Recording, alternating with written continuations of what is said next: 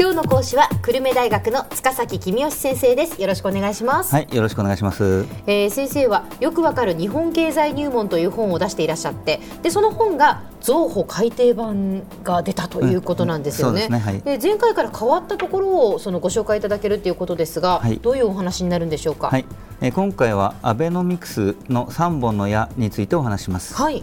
アベノミクスというのはあ2012年の末に就任した安倍総理の経済政策のことですね。そうですね。でアベノミクスには3つの基本政策があって、まあ、3本の矢というふうに呼ばれているわけです、はい、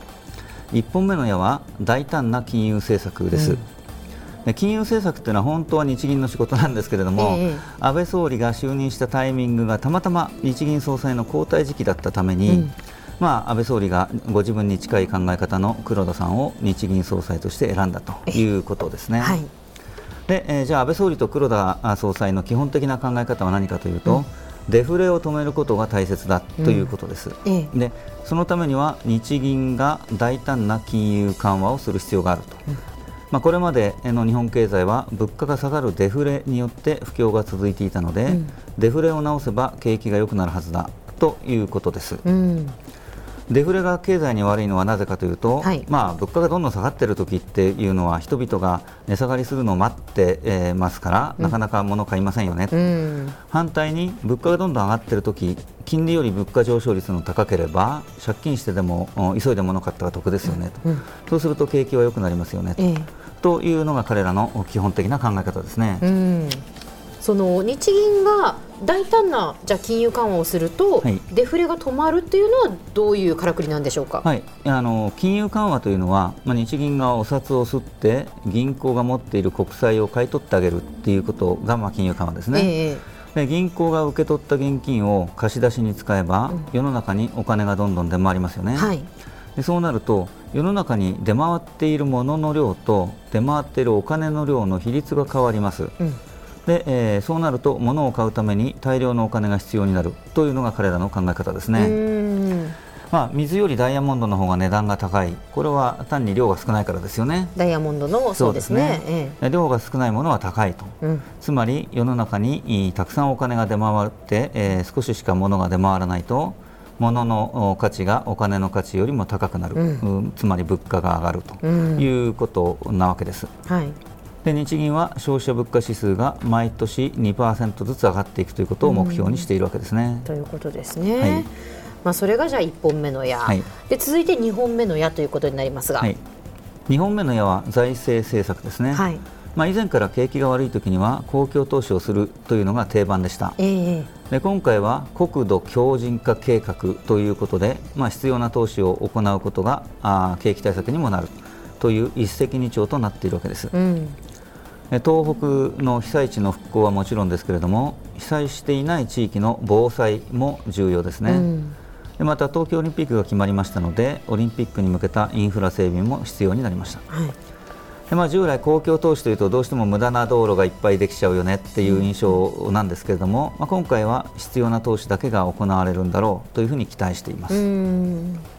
さてちょっと話変わりまして経済が順調に成長していくためには需要と供給が両方バランスよく伸びていくことが大事ですよね。はい、第1の矢と第2の矢は需要を増やす政策で、まあ、経済が不況から回復するために必要なことなわけです。ええ、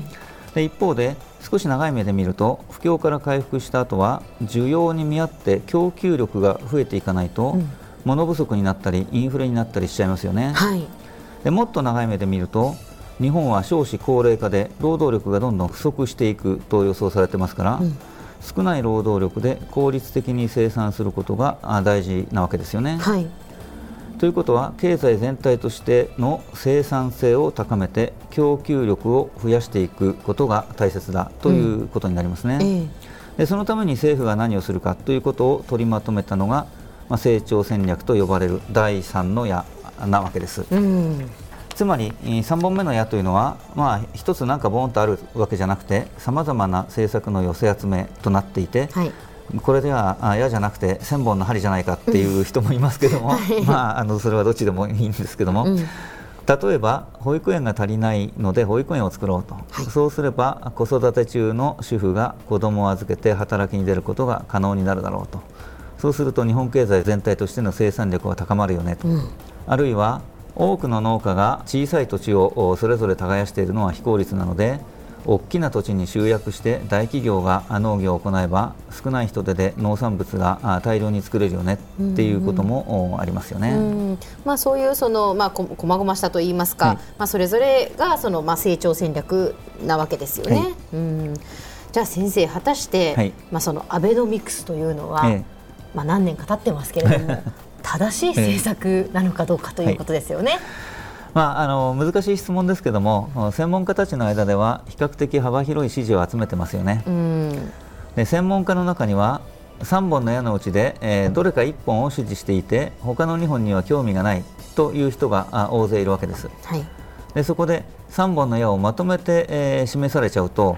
多くの専門家があこれを支持するとまあ、人畜無害なあってもなくてもいいものが2つ入ってるけども私が支持しているものもちゃんと入ってるから、まあ、これでいいんじゃないかという専門家が多いということになるわけですね。で3本の矢が集まっていること自体も評価できます、はい、えー、金融政策と財政政策だけだとある程度景気が良くなった後は人手不足などが深刻化してそれ以上成長できないということになっちゃいますよね。で一方で成長戦略だけだと供給力は増えますけども需要が増えないのでやはり経済は成長しませんよね、うん、つまり需要を増やす政策とセットになって初めて成長戦略は意味がある。ということです。うん。小泉内閣の構造改革ってなりましたが、ええ、これはアベノミクスの成長戦略と同じように供給力を高めようというものでした。はい。ただ小泉内閣は需要を増やすことには全く興味がありませんでしたので、うん、まあ、その点ではアベノミクスの方がはるかにバランスが取れていると言えると思います、では先生今日のまとめをお願いします。はい。アベノミクスの3本の矢は需要を増やす金融政策と公共投資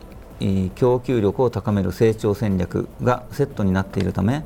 幅広い支持を集めています。供給面の強化だけを目指していた小泉構造改革と比べてバランスが良いと評価できます今日の講師は久留米大学の塚崎君吉先生でした。どうもありがとうございました。はいありがとうございました。